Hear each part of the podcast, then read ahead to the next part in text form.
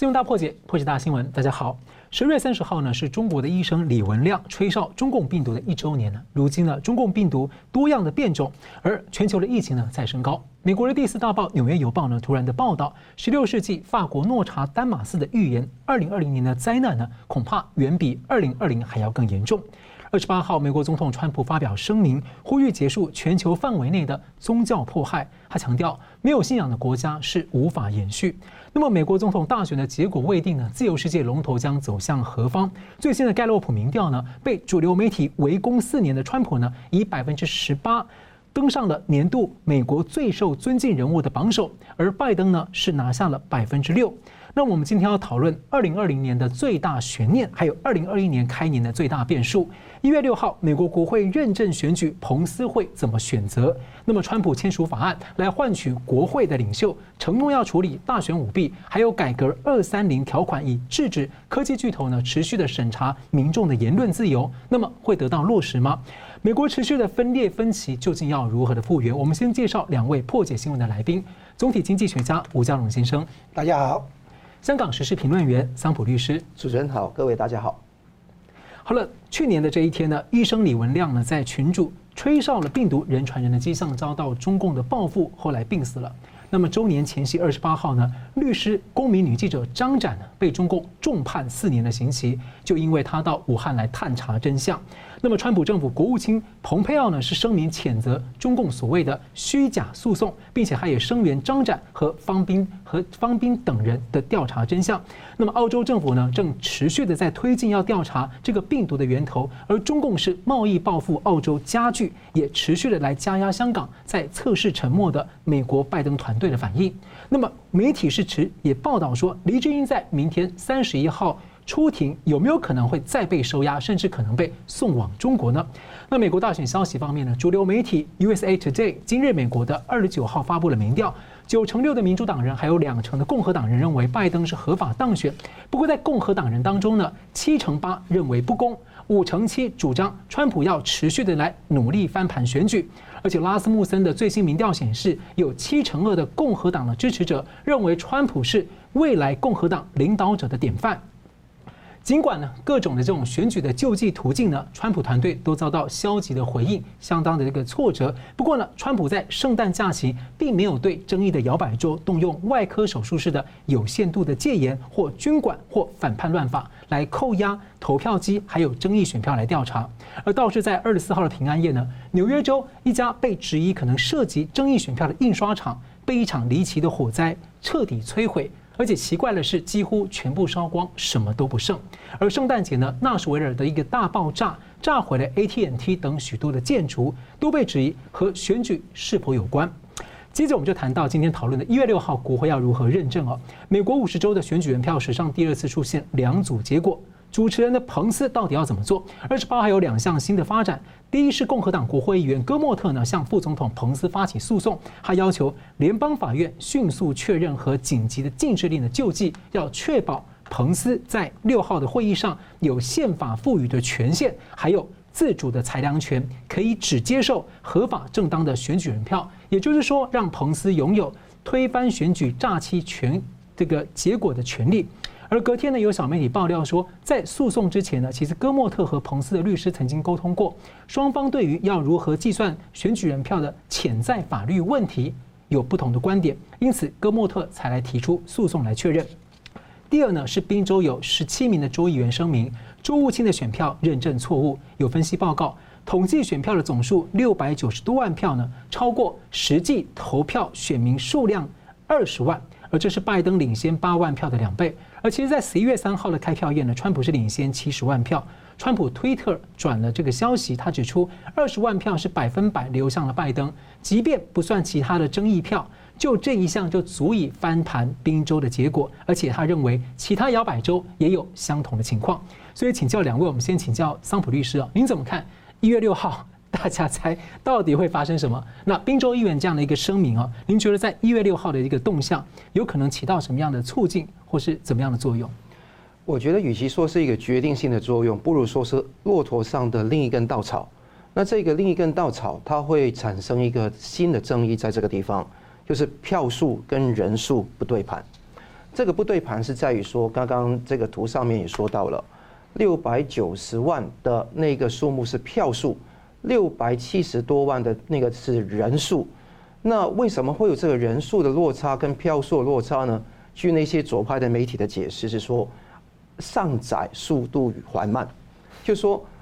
票数当天点了出来，人数方面要上载到这个数尔 data 那个系统，他们认为说上载速度缓慢，因为起起码现在有比方费城，还有那个比方 Butler、Carina，还有那个呃 Allegheny 几个几个郡，他还没有把这个数字完全把它上载上去。但问题是这样子，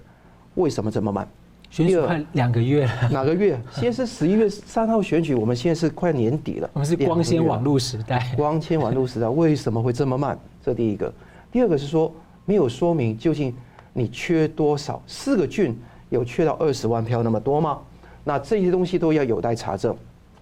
但问题这个疑问出来了，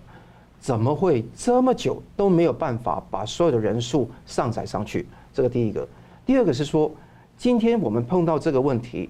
你会发觉到该州的州长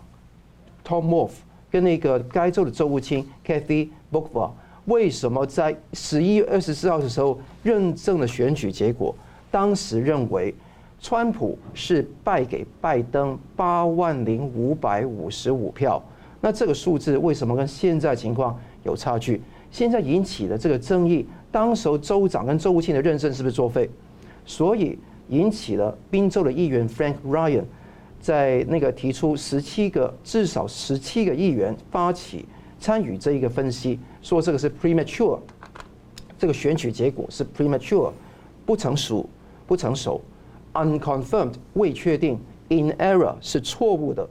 这几个字用下来就告诉大家说，这个争议还是继续的燃烧。问题来了。我们碰到这个问题，怎么去看彭斯在一月六号的时候的举动？这个是另一根稻草。彭斯怎么去回应？基本上大家要分析美国宪法第二条跟美国第十二修正案。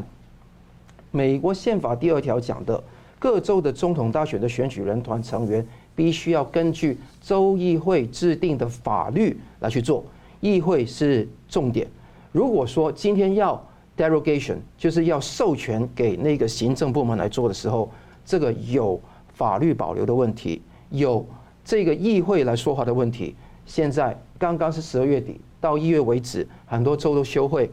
要休会要重启，多数议员要重启，或者说那个州长要说 OK，但现在故意拖延，不给州议会再开会，这是一个重点。另外的问题是，不只是这个问题，是宪法第十二修正案。这个就算共和党，就是说不是共和党，是保守派的 Ted Noel，一个非常重要的一个美国美国思想家杂志里面，他发表篇文章讲得很清楚。参议院的参议长就是彭斯兼副总统，他是有绝对的权利去翻转的，因为彭斯可以在十呃一月六号打开确认数那个计读选票，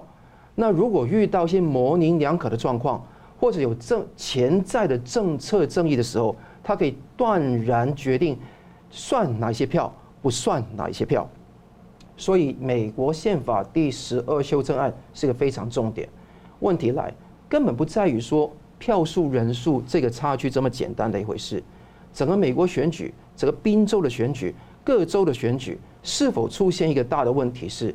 今天是有合格的选民在适合的时间。通过适当的程序选举之后得到合法的监票，宾州就出现这个问题。正是因为这个原因，川普总统在十二月二十号在联邦最高法院起诉，提出了三个要废除或者说就是确认三项关于宾州最高法院的表的的裁决是违法违宪的。那基本上是涉及到那个签名认证的问题。预期选票计读的问题、幽灵选票的问题、监票缺乏的问题、邮寄公告时间的问题等等，就刚刚讲的，是呃合格的选民、适当的时间、适当的方法、合法的监票，这四个环节如果都缺乏的话，问题大。所以刚刚讲到宾州的这个二十万的票数人数的差距，基本上是一根稻草而已，还有很深的东西。而且不只是一个宾州，有很多左派媒体说，你翻转一个宾州有什么用？我告告诉各位，不是有没有用的问题，是今天好像有没有讲真相，有没有讲善良的问题。如果你觉得说美国这个选举有这个问题的话，一定要去做。那你问我说，彭斯会不会一月六号敢于去翻转？很多的，比如林武那些说不会，又 CNN 又传出传出说哈，他跟那个川普之间有这个争吵了一个多小时。这些 fake news 都基本上川普都已经摆平了，讲出你不要挑拨离间川普跟彭斯之间的关系，这个绝无此事。更重要的是，今天除了这个呃，彭斯一个人之外，还有议会内的议员。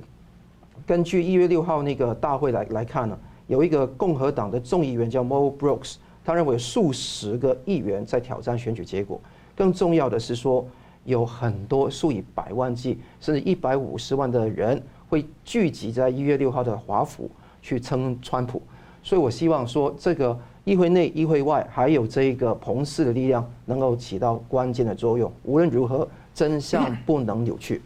是好。同样问题请教这个嘉龙大哥，特别是还有一个就是十二月起啊，就陆续有一些美国或以色列的媒体在报道说，彭斯在一月六号这一天将要出访一周，到以色列、波兰等地。那川普政府是没有证实这个消息啊，所以您怎么看这个时机的这个出访的时机跟地点？哎，好的，那个你刚才早先提到的那个纽约印刷选票的那个地方放火烧掉。然后呢，纳许维尔州那个 AT&T 那个建筑物哈被爆炸掉，听说不是那个黄车了，听说是导弹炸的啊。就是说，这个表示第一个哈，表示那个川普的另一边哈，就是反川普的这边在动粗，啊，就是说等于在踩踩红线哈，用这个放火烧啦，哈，甚至于用那个爆炸啦等等。那这个表示第二点是表示他们在消灭证据，这个可能性是最大的啊。也就是说，他们在不打自招了啊！所以，川普的那个很多做法是把一些手段悬在那边，还没用戒严法、军管啊，还是反叛乱法还没用，把那个利剑悬在你头上转啊转，然后呢，反川普的那一边呢就会开始紧张。好，那现在呢，联系到这个宾州的这个问题，你刚刚讲到宾为什么宾州重要的是六个争议州里面，宾州的选举人票是最多的啊，它是大州了哈，它是二十张选举人票。哦，其其次的是那个密西根州跟乔治亚州的十六张，哈，这个都是大州。那宾州的那个证明就是说，因为整个选举有这样的一个不合理的啊一个弊端嘛，哈，所以不用去一张一张去一去验了啦，哈，就在不是从微观的这个策略，而是宏观的策略，你总数对不起嘛，啊，你有你的合格选民是哈多少人，你开出来的票不能比这个多嘛，啊。更何况合格选就就说合格选民里面还要去注册登记，注册登记以后，你的票不能超过这个注册登记的选民嘛？他现在还没有排除非法选民，光投票的人数跟票数就对不上。哎，对，所以呢，这个是表示说你你你不用再去检查那个细节了嘛？你整个选举的话，这个东西自相矛盾嘛？哈，那这个意思就是说，我们常常称的叫做 election irregularity，就是选务不正常哈。或者说 voter fraud 就是选选民诈欺啊，那这样的一个状况出来以后，从宏观角度来讲，你的总票数对不起了嘛，就不用再解释了嘛哈，就是有问题了嘛。那么这样的问题呢，就联系到一月六号国会要认证这个选举结果的时候，彭斯的那个角色问题哈，那是这样，那个你刚才提到那个德州那个众议员哈，去起诉彭斯，哦，他说他的意思是要确保副总统彭斯在主持会议的时候。只接受合法正当的选举人票，然后拒绝那个不正当的不合法的选举人票啊，要这个裁量权啊，就是说要能够推翻选举诈欺哈，或者选举的不正常啊这样子。那媒体还爆料说，诉讼之前他们两个人啊，就是那个众议员跟彭斯的律师有交换意见，有沟通过。对于所谓对于如何计票看法不同，这什么意思？表示彭斯这一方没有把握，彭斯这一方没有把握，说单凭他自己的力量，光是看到选举有问题、有选有选民诈欺或者选务不正常现象就去做裁决，彭斯这一方没有把握，所以他那个这个众议员才戈莫特才干脆说：“我起诉你，让这样问题来了，万一败诉了，如果败诉的话，那反而会把事情弄糟。”就是彭斯就更更不敢动啊。那所以不要不要动不动就起诉了哈。那这个问题是这样，那个如这个问题哈的解真正的解决可能也不在彭斯这里，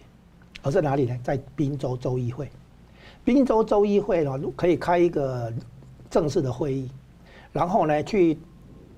推翻之前的选举人团的认证。叫做 decertify，本来是 certify 就认证，现在是取消那个认证，撤销那个认证，然后重新认证支持川普的。那送到国会以后，彭斯什么事都不用做啊，就接受你新的那个认证就好了。所以你不要让陈彭斯去去当去冲锋陷阵啊！你让州宾州州议会去冲锋陷阵，宾州州议会看到这个事情的话，他们应该要有所行动。这个行动一方应该在州议会，州议会的话，哦。除非法律上不允许了哈，不然的话，他们应该在合法范围内召开会议，做两个事情：撤销原来的那个认证，第二个呢，重新认证啊，然后呢，送送交国会。不过他现在就是说这种临时的特别会议哦，一直没有人去，像州长什么他们的态度消极。所以嘛，这个他目前的会期是定在一月中旬，就是总统就职前。这个可以，这个可以召开这个不是这个可以召开临时会议啊。就是说，州议会要不要开会，就州州州去决定嘛，这不是彭斯的事嘛，哈。州议会看到这个情况，采取行动嘛。州议会的共和党议员可以采取行动，哦，要求这个召开议会来处理这个问题嘛。这个问题要处理嘛，哈。那召开议会处理问题的话，州议会就完成这个事情嘛。这其实不干彭斯的事。好，那我再追问一下，那彭斯为什么这个时候有消息说放说他一月六号要去以色列访问？你觉得这是为什么？等一下，我们继续说嘛，哈。这个。州议会采取行动之后，哦，彭斯一方会把拿这个例子，其他州一样。现在哈，威斯康星州、乔治亚州、那个亚利桑那州都有这个问题嘛。这三个州已经加起来三十七张嘛，加宾州二十张的话，五十七张嘛。那五十七张转转过来认证川普的话，就根本就不用什么全变选举嘛，后面国会都不用不用动了嘛，就直接川普过了嘛。哈，那彭斯在一月六号以后的出访，一直到一月十九号吧，哈，这个这这段时间。有两个解释，有两个可能性。一个可能性呢是说，哦，他其实是叛变川普了，哈，对川普叛变，他不想参与这个事情，所以干脆利用这个事情跑跑跑出去访问。现在问题来了，如果你认为川普会落选，你这个即将卸任的副总统，剩下两个礼拜的时间，你出国访问干什么？你你一回国就卸任，人家地主国招待你干什么？跟你谈什么事情？所以，除非是你还要继续担任副总统。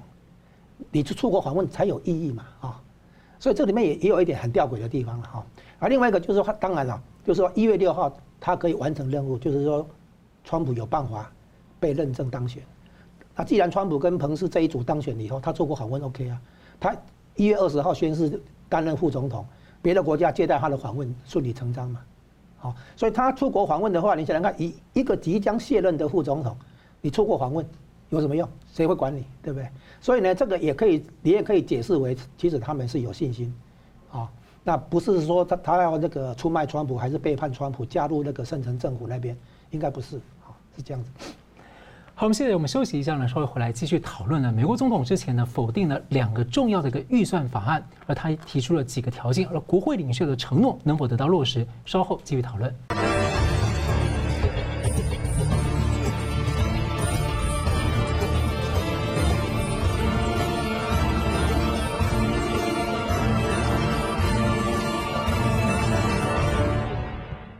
欢迎回到新闻大破解。美国总统川普呢，先前否决了这个纾困的法案，以及否决了七千四百亿的国防授权法的版本。而民主党的多数的众议院呢，在二十八号以超过三分之二的多数决呢，其中包括了一百零九名的共和党的众议员呢，他们推翻了川普对国防授权法的这个版本的这个否决。而川普的否决原因呢，是认为这个版本是给中共和俄罗斯的礼物，例如说限制总统撤回海外驻军的这个宪法权利。而外界其实一直都认为说，川普在撤回驻军呢，之前国防部长有表态，他们希望这些军队未来盘整之后呢，有可能投入印太来这个应对中共的威胁。那么第二呢，是认为这个版本没有废除或者改革这个通讯的这个二三零条款法案，因为这个条款呢，免除了社交媒体巨头对言论审查的责任。那川普认为这是共产主义侵入的一个开始的一个迹象。那另外还有一个关于美军历史的问题，我们就略过不谈。不过川普在签署。放行另外一个纾困法案时，也透露说，其实国会呢领袖有项还有三个承诺：第一是要审查二三零条款，终止或者改革这个法案；那第二呢是聚焦大选的舞弊问题要来处理，以后不能有这样的事情；那第三呢是要提高美国人民的纾困金刀到每人两千美元。那么新的进度，参议院的共和党领袖麦康奈尔主张这三个条件要挂钩在本周要优先处理。所以，请教桑普律师的看法啊？你觉得川普的第一任期哦，就剩二十天了，看起来在众议院挡不住法案啊，民主党多数。那在参议院呢，共和党的议员他们的一些立场其实还在整队当中，所以还不知道是正是负会怎么走。那您觉得说，在这种情况之下，国会领袖有可能真的落实他们对川普的承诺吗？哦，尤其是处理大选舞弊问题，还有二三零条款。那么，如果不能处理好的话，未来美国能够挡住极左派或共产势力的这种蚕食渗透更加剧吗？我相信这个是一个很关键的一个表决哈。一九六一年开始有这个国防授权法案，配合那个 Appropriation Bill，就是那个拨款法案，一直都是美国国防拨款很重要的两个法案，一直以来没有被否决过。好，这一次是川普主动动用他的否决权，否决一个这么重要的法案。就是二零二一年美军的国防开支就系于这个法案通不通过，七千四百零五亿。那这一次十二月二十三号川普的否决就被十二月二十八号众议院去推翻了啊。这个推翻的是呃众议院三分之二。那现在我们在做节目的时候，应该参议院还没表决，因为众议院三分之二，参议院三分之二。呃，以上一次那个参议院的情况来讲，是八十四票对十三票来去呃讲说。啊，通过这个 NDAA，但是因为川普，呃，讲出了一个很重要的点，是说，你不能够纯粹过这个国防授权法案，因为有个更大的国防问题你要去解决，就是二三零条，就是我们看到那个一九九六年的通讯端正法第两百三十条，它是袒护那些科技公司 Big Tech 那些网上的公司，他们是免除他们。的法律责任是对于用户的言论的法律责任。比方说，我以我本人而言，我自己的那个脸书前面七天刚好被屏蔽，被 Facebook 完全封杀的。问题在于说，如果你要审查我的言论，觉得这个不能登在 Facebook，是不是你 Facebook 要负责我所有的言论？就等于说，你登在报纸上的文章，报馆要负责；我登在你 Facebook 的文章，你是不是要负责？川普的意思就这么简单，要么你就负责到底。我我桑普跟所有人用 Facebook 所发表的所有言论，如有诽谤，都是 Facebook 的诽谤，Twitter 的诽谤。否则的话，你就不要去这一边用什么仇恨言论的东西来去删帖。我觉得这个地方是一个非常非常坏的一个事情。川普指出了重点，这个是国防的重点。为什么？中俄刚刚主持人提到，中俄正在用这个方式来渗透到美国的选举。这是国防的最重要的一环了，不是一个刀刀枪枪陆军、海军、空军、太空军，而是网军呢？不只是网军，是渗透到这些华尔街集团里面，社交媒体的重镇。这个不是国防，什么才是国防？所以这个地方完全是一个国防的题目。那你把两个问题说绑在一起来处理，是一个非常重要的一个重点。众议院现在是有那个三百二十二票对八十七票。来那个推翻了那个川普的否决，呃，参议院呢现在不知道。那刚主持人讲到一个最新的消息是，呃，麦康奈尔可能会有一些新的措施来去这个去处理这个问题。问题来了，是不是真的能够绑稳？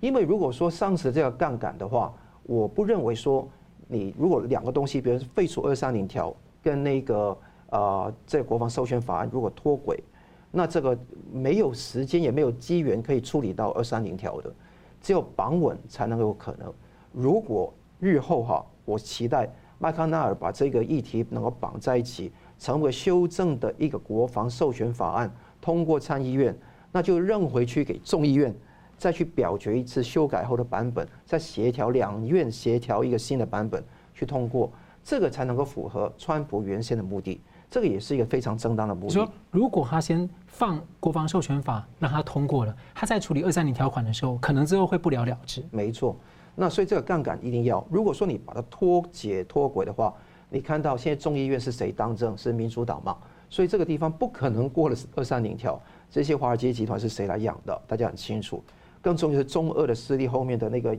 这个情况，他们说我们是阴谋论，但都有很多很多的那些蛛丝马迹可以看得到。更重要的是南方呃邦联的问题，刚刚讲到，你是要把一些美国的军事的历史跟退伍军人予以这样的羞辱，这个是中了什么样的计？是左派的计，因为说这个是不是说那个人，比方说有人去侮辱那个 Braxton Bragg，说他是非常差的一个将军。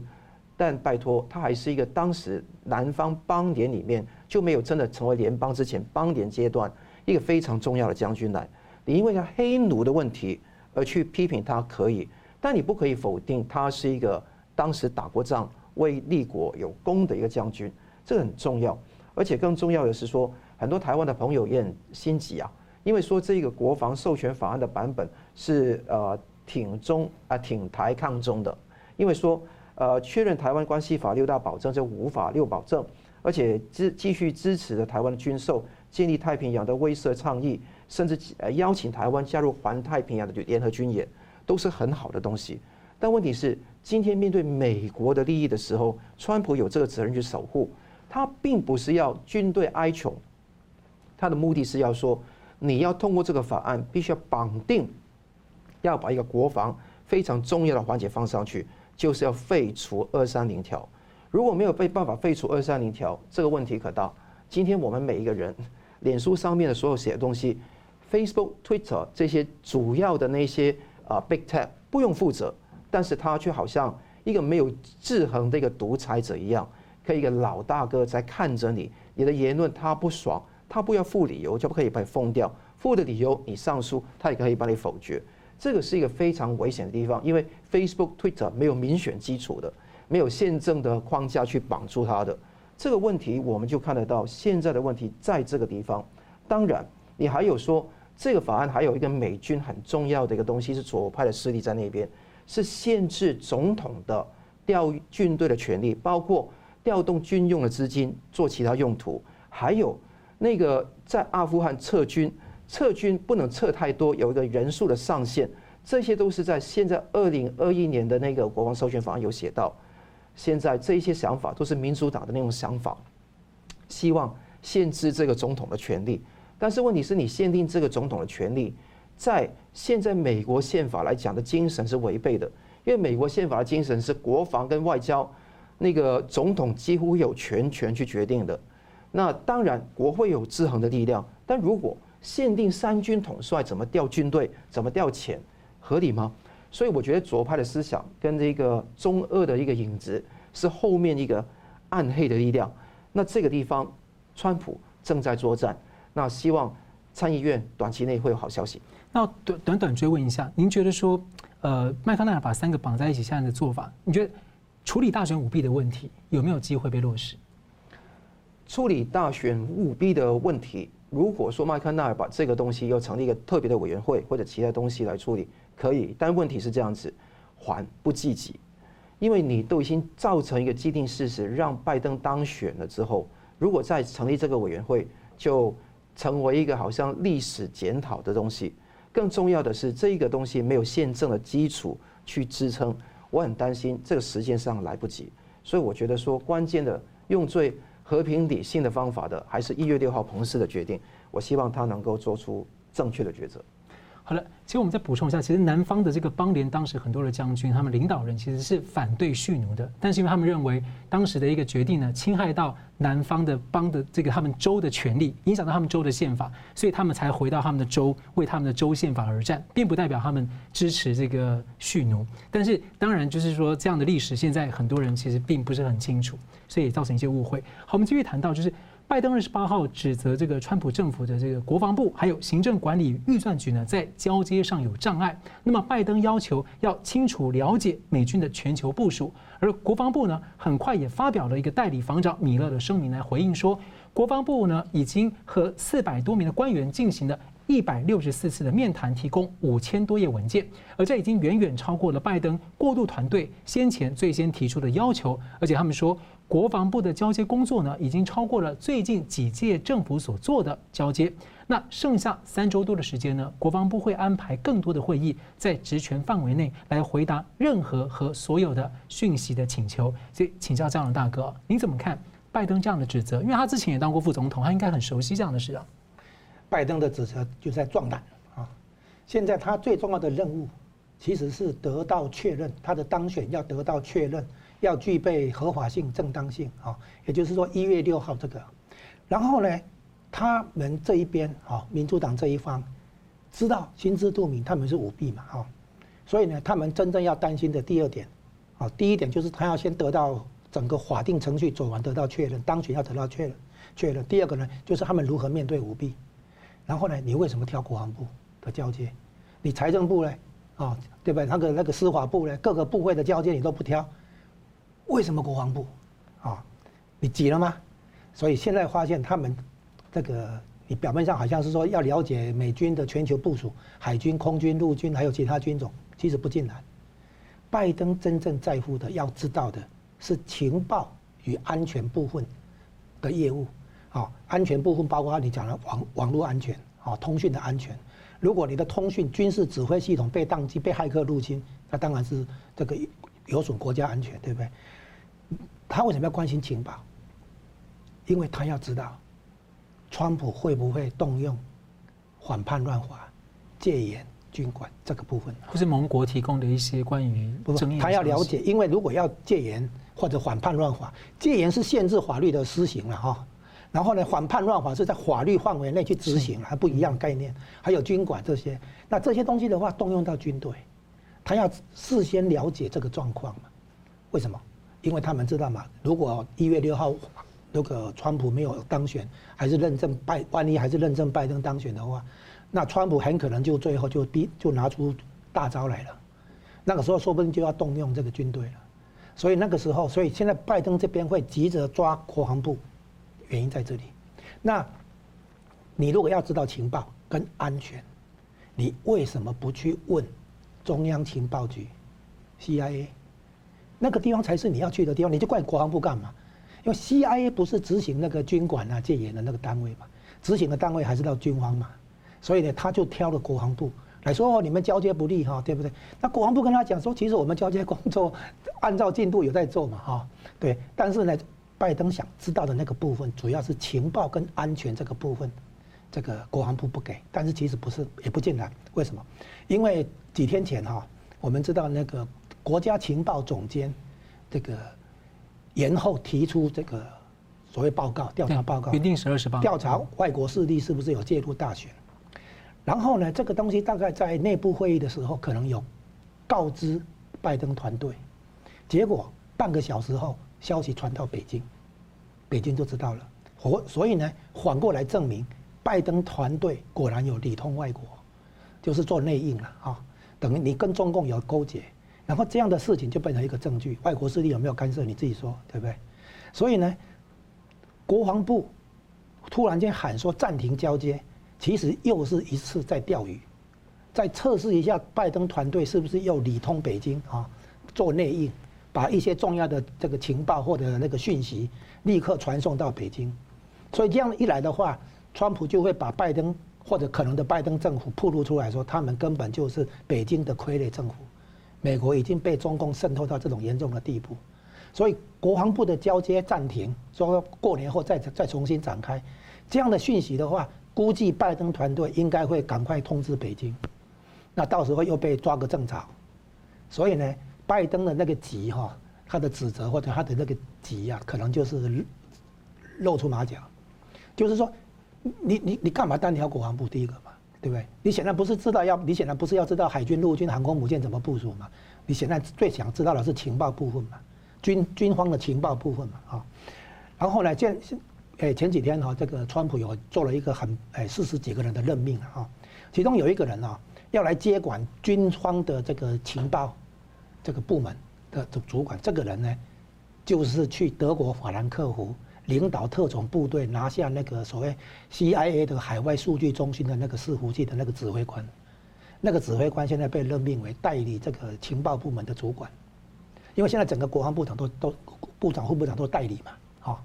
然后呢，所以呢，你想看这个指挥官对不对？现在来代理来当军军方情报单位的主管，对不对？他会把事情给你吗？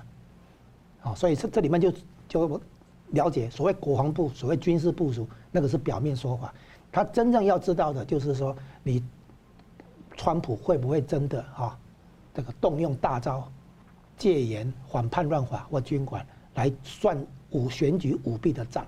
因为如果到时候启动这个的话，以选举舞弊为名的话，然后叛国罪下去，外国势力干涉下去的话，那就逮捕了。所以到时候拜登本本身就要被逮捕，所以他当然要关心这个事情，是这样来的。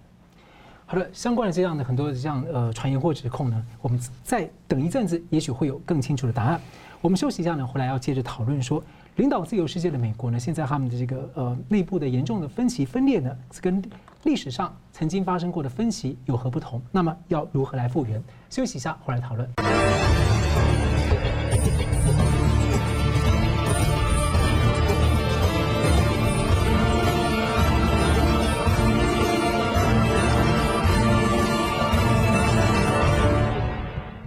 欢迎回到《新闻大破解》。一月六号呢，全美国各地的支持者呢，将在华盛顿集会来支持川普要求追查舞弊。那么，共产势力长期的严重渗透之下呢，加剧美国的这个巨大分歧。那么，大型舞弊呢，似乎让这样的分歧更是雪上加霜。那主流媒体呢，把政治两极化的原因呢，大多是归咎给川普。但是呢，根据盖洛普的民调呢，被主流媒体围攻四年的川普呢，以百分之十八登上了二零二零年度美国最受尊敬人物的榜首，而拜登呢只有百分之六，媒体宠儿呢，奥巴马是百分之十五。所以请教两位来宾，我们先请教这个佳龙大哥，这个美国的分歧分裂，其实在历史上并不是第一次，不过这一次呢，呃，就是。共产势力或者极左派势力这个相关的影响，在这一次的分歧当中是起到很深刻的结构性的影响。所以您觉得说，呃，这次美国的分歧啊，要如何恢复，如何治疗？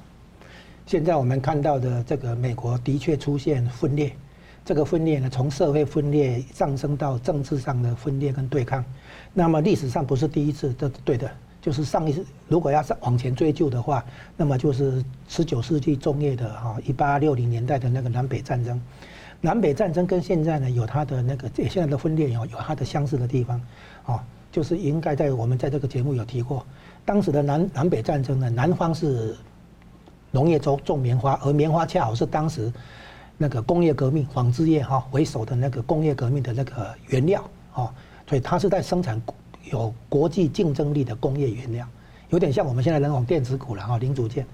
他不要保护，他不要课关税，因为课关税以后别人对他免花课关税，对他不利。北方是制造业，可是制造业在当时落后于欧洲，他们要保护，所以呢，北方是全球化的受伤者要保护，南方是全球化的受益者不要保护，两方的那个所谓解放黑奴的那个内战，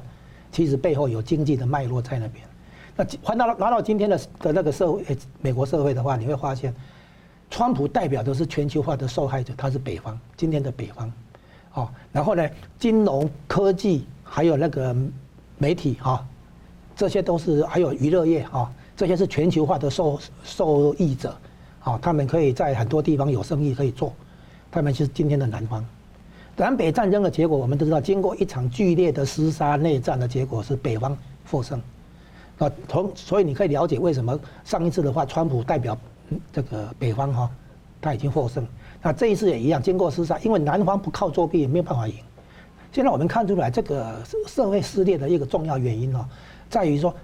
市场经济资本主义一直运行下去的话，啊，他对商业哦是重伤的哈，他他鼓励商业，鼓励创新，啊，然后呢，他控制货币，避免通货膨胀。这样的一个有利商业的环境哈，一直推行下去的结果，会发现强者越强，富者越富，弱弱者越弱。然后呢，就是富者越富，贫者越贫，就是会两极化。哦，在在市场竞争当中能够脱颖而出的人，就强者越强，富者越富。然后呢，落败的一方呢，就是这个弱者越弱，富贫者越贫。这个两极化，时间久了会两极化。两极化的话，问题就来了。上面的社会精英，哦，他造就了广大的失业大军、社会底层，然后他们怕他们的那个精英的地位哦被威胁、被革命、被阶级那个革命啊，所以他们会想要支持左派的政府来对社会底层做控管。然后呢，第二个呢，他们去联合那个广大廉价劳动力的国家，就是中国跟印度，把这两个人口大国拉进国际资本主义体系。所以造就了工业发达国家的那个劳工劳工阶级社会底层整个崩塌，所以呢，然后呢，你就会发现他会他并他是其实是乐见中共用集权专制的方式来管理中国的这些劳动力，等于是什么？等于是中共跟华尔街哈跟美国精英、美国资本家这个阶级是有共同利益的。中共仿佛是他的劳工部长哦，还是那个领班哦，替他管理劳工的，所以他们可以有共同利益的。全球化的共同受受益者，所以呢，你会发现在全球范围内哈，这个社会主义反而开始崛起。一方面是社会主义国家这种政治力量崛起，二方面是资本主义国家里面这个社会底层这个失业大军，马克思所谓的失业大军，还是诶受到经济挤压、陷入困境的这个社会底层开始崛起。然后呢，有两种处理方法，一刚一种就是我刚刚讲的哈，对这个社会底层做监控，政治上反而越紧。任何左派政府上来的话，一开始都宣称代表社会底层，就来清算资本家。可是呢，之后他们变成叫做新阶级，他们变成掠夺者，他们去对底层老百姓掠夺、控监控、掠掠夺，然后呢，就由国家资本主义，最后又转成权贵资本主义。这就是你看到中共的情形。那美国的极左势力将来也会走类似的情况，一开始宣称代表底层，可是将来呢，会回过头来监控这个底层。所谓极左势力到最后会变成集权专制，这就是跟你刚刚说的，跟美国的立国精神、追求民主、自由、人权这些不合啊。那所以呢，这个这是一个情况。第二个情况呢，就是不是去对社会底层做监控，而是提出对他们有利的经济政策，让他们可以这个有机会啊，由社会底层开始向上爬这个社会阶梯，恢复社会流动性，让底层的人能够爬上来啊。这是良性的解决方案，也就是现在川普在走的路线，就是用经济政策来处理社会撕裂。另外一个刚刚讲的前面那个讲的是用政治控制来处理社会撕裂。现在呢，这两种都算是处理社会主义化的现象啊。所以美国现在有因为经济的问题有陷入社会主义化这个倾向，那合起来就变成说资本主义的堕落造就了社会主义的崛起。现在美国内部也出现庞大的社会底层问题嘛。那川普是为他们创造就业机会，所以做两件事。第一个就是对付非法移民，因为非法移民强调强调低薪的工作机会。第二个呢，对中国打贸易战，就这两条政策。所以美国的低社会底层的人看得懂，川普是真的为他们在想找出路、找解决方案。哦，那美美国的民主党极左势力跟中共勾结，他们的做法是去对社会底层做政治监控、社会监控。哦，所以你看到中国大陆很多这种社会监控，到处都是那个什么的那个投影摄影机，对不对？哈，那很多的改革的其实都是为了要做社会监控，维稳哦，他们叫维稳。所以呢，你就会发现有这两个办法。那这两个办法对撞，就是美国内战当初等于也可以说有两个方法的那个较量。最后的话是用经济政策来扶持、补助、帮助这个社会底层重新爬起来，这个才是真正的解决方案。所以呢，我们要想办法帮社会底层。比如说，从给他们就业机会，或者帮他们重新学习新的技能，哈。比如说以前哈，我们电脑来的时候，大家学的写程式，现在呢，人工智慧来了，可能要学着那个如何当个 AI 哈，就是人工智慧的工作者。就是说，科技出来以后，我们要辅导很多这个就业者、工劳工阶级去换跑道啊。所以呢，川普是从政策上来对社会底层有利啊。那至于民主党跟中共的这个连结。他们是要透过政治上的控制来维持社会上层的利益，那么这个做法长期来看应该是走不通，啊，所以美国社会的世界可能到最后又回到说北方战胜南方，全球化的受害者战胜全球化的受益者这么样的一个历史的格局。所以，那我接着前面桑普律师相同的问题，但我想要再追加一点点，是说，虽然说美国社会分歧，但是美国对这个美国人民间，特别是民间，对于中共就是要这个。处理中共问题跟这个反对中共对外扩张侵略这样输出专制的这种共识，是可能是近几十年来呃最高的这个民民意，可能相当高。那过去台湾人常讲说台湾不能变香港，香港朋友常说台湾要守住，不能变香港。但是现在我反而常听到说，美国的政要或是美国的民众，有时候他们在抗议选举舞弊的时候，他们会有人会提到说，我们不能变社会主义，甚至说他们关心香港，说说美国也不能变香港，不能让共产势力进来。让香港发生的事情在美国上演，所以我其实听到这些话的时候有点感触，因为前几年我们只是说台湾不能变香港，但是现在走到这一步，所以您怎么看？说一方面有这种结构性的分歧，里面有共产势力的影响，但二方面民意主流又是对中共相当的反弹，期望有像川普的政策能够延续，而现在未来会不会延续？如果政府改变的话，我们还不知道。所以整个综合看的话，这样问题有点大，真的只是说，可不可以请谈谈看这方面？我觉得未来的情况会怎么演变？我没有水晶球，我真的不知道。但我可以肯定的一点是说，今天美国的两极化不会因为川普或者拜登谁会成为第四十六任总统而有改变。这个是分歧只会在短期内继续的存在，甚至扩大。因为大家知道，刚刚主持人也读到一堆的数字，讲到说共和党究竟是有多少人，就是支持川普，不承认拜登。那你看到呃，我很看到很多的新闻，我也听到很多呃香港的住民在那个美国、加拿大，他们都左右的对立也是非常的严重。那台湾的那个我的朋友在美国、加拿大也是如此。有一个年轻人，他可能支持拜登，妈妈支持川普，两个都美国人，但他们都觉得说互相反目，到现在都不讲话。那看到现在的问题非常严重到盖勒盖勒普的盖洛普的民调。大概百分之九十八十九的共和党的支持者是支持川普，只有百分之七的民主党支持支持者是支持川普的。所以刚刚主持人讲说，哎，有很多人都可能投票给拜登，但是呢，还是希望川普的路线能延续，可能是一个少数，可能希望说他在中国这一方面要延对抗中共这个地方要延续，但是他可能在其他方面要改变。啊，那另外你也看得到。皮尤的智库有八成的选民身边几乎没有敌对阵营的朋友，所以你的同文层很大。要解决、要愈合这个伤痕，基本上你要直面这个现在的问题，你不能回避，不能好像一些华人传统说：“哎，家和万事兴啊，没有这回事。”一定要面对这个问题，就是两个不同的想法，搞清楚两套想法想的是什么，左派、右派，亲共还是反共。那我觉得现在的问题在于有三个基本的药方，有短的、有中的、有长的。短的方面呢，我们看到我们的沟通模式都是社交媒体为主，社交媒体就是一个同温层，是一个回音壁。我希望每一个人都能够跟不同意见的人好好沟通，可以传递自己的思想。比方说，比方说把这个节目的想法传递给一些不相信这一套的人，让他们冲击一下之后。反省一下，究竟什么一回事？因为同温层跟回音壁太大，我们社会沟通出出出现出现很大的问题。第二个方面是对于中共的一个了解，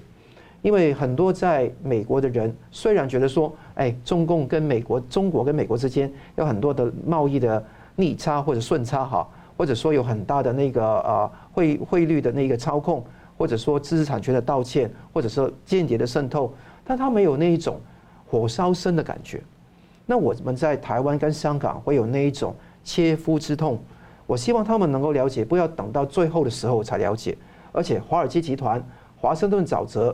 媒体、科网、金融、学术、政界，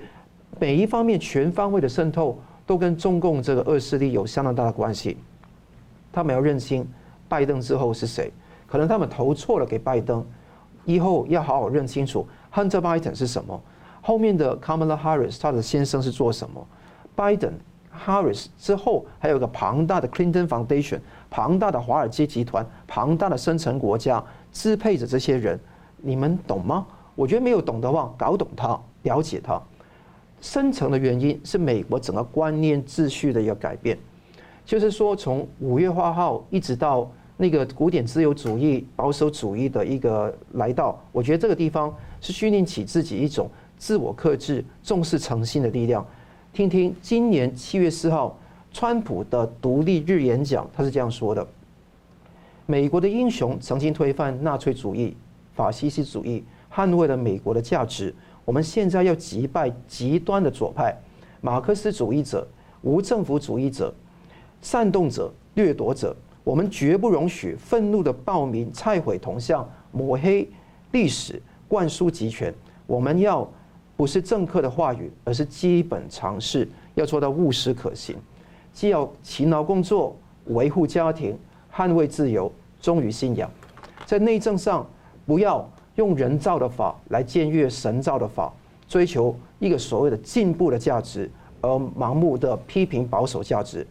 所以对外不能够猛搞新自由主义、全球化、自由贸易政策，这个地方会让国家的边界模糊，产业被掏空掉。经济上防止掏空美国的制造业，价值上回归美国的立国根基，就基本上是基督信仰的国家，也是一个基本上尊重人权自由的国家。自由靠宪政维护，维宪政靠民主维护。现在民主病了。这一次的选举真的是病得很严重，这个病如果没有办法解除的话，你最后的自由都没有办法捍卫。你看看推特，你看看 Facebook，也知道民主是靠什么维护？是靠主权，是靠军队，不要盲目的裁军，不要去我毁弃自己的边界。这套想法是跟美国第七任总统 Jackson 非常有关，杰克森。所以我希望大家能够了解美国的历史，读懂它。而不是盲目说右派等于放任自由主义，这种是完全错误的看法。希望大家读三本书：《总统川普教育的艺术》、《永不放弃》。这一三本书都是川普的名作，读懂它，了解它。好，节目最后请两位来宾各用一分钟的时间来总结今天讨论。我们先请佳龙大哥。哎，我们现在看到有些人为社会底层来站出来讲话，这个在形式上是这样哈，这叫政治正确。很像传统的民主党，哈，代表社会劳工阶级、社会底层，政治正确，但是他们政策不正确。他们的政策主要是去那个对有钱人课税，就是掠夺，哈。以以前在中共的时候，哈，刚刚共产党执政的时候，清算资本家、清算地主，哈，就是对那个社会上层去掠夺。接下来呢，他对社会底层也掠夺。然后呢，他就变成说用国家的力量来建立他的那个官僚资本主义，然后最后呢，国家的资源呢，呃，流到党那边去，变成权贵资本主义。就在中共，在美国这边的话，民主党好像代表社会底层，他其实呢走类似的道路。那个极左派也是要去对那个社会精英去动，去去掠夺，啊，最后将来呢，社会底层不会真真正得到改善，所以。另外，代表社会上层的呢，像川普这个方向方向呢，看起来他政治不正确，因为他不是穷人这个阶级，可是他是政策正确。为什么？因为他提升劳工阶级，给劳工阶级哈几个东西：教育啊、医疗跟住房这些问题解决，就是对人做投资，而不是对硬体、对大楼、对工程去做投资。然后呢，要提升劳动阶级的这个能量啊能力，去改善他们的经济处境，改进下层的利益。所以他们表面上看起来政治不正确，但是却是政策正确。现在我们就发现这样的矛盾，所以我们要分清楚谁才是真正的政策正确，而不要去单纯的去看谁是政治正确。我我们现在看到美国的问题就是犯了政治正确的这种陷阱。好，就这样子。是，张伟律师。有人说那个今日香港，明日台湾，这个要防止，所以香港人爱好自由的香港人跟爱好自由的台湾要共同防御机制。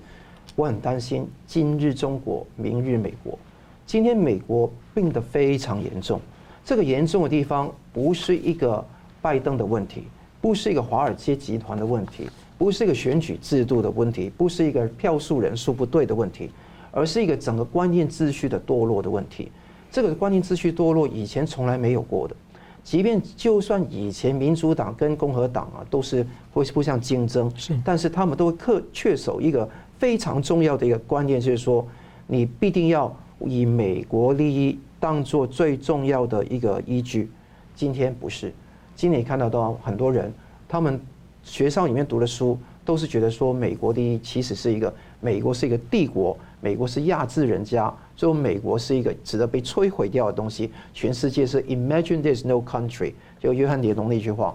那这样的话很可怕。想象人类的细胞，通通细胞膜都没有掉，人是还是人吗？所以我们可以可以看得到，每一个国家都守护住它基本价值，由自由民主的国家来影响掉到其他国家，不要让劣币驱逐良币，这个是非常重要的一点。否则你放任它自由，否则你放任它所有东西自己去去决定的话，很可能邪恶的势力就会登场。所以，对于中共的一个对全世界的那个大的计划、大的阴谋，大家必须要有很清晰的了解跟掌握，否则的话，万劫不复。好，非常感谢两位来宾很精辟的分析，还有观众朋友的参与。那么，我们即将要迈入二零二一年，祝大家善良平安。那么，新闻大破解迎向二零二一，我们每周三五再见。Hello，各位观众，感谢您的收看和支持。如果您喜欢我们的节目的话呢，请记得按赞，并且订阅我们新闻大破解的频道，并且要记得要开启旁边的小铃铛，按下去之后呢，会定期的接收到我们最新节目的通知。那么，如果您对我们的节目呢有任何的感想或心得的话，也欢迎您在下面的留言区留言来和我们交换意见。新闻大破解的节目呢是定期更新，每周晚上九点半会定期更新。我们下次再见。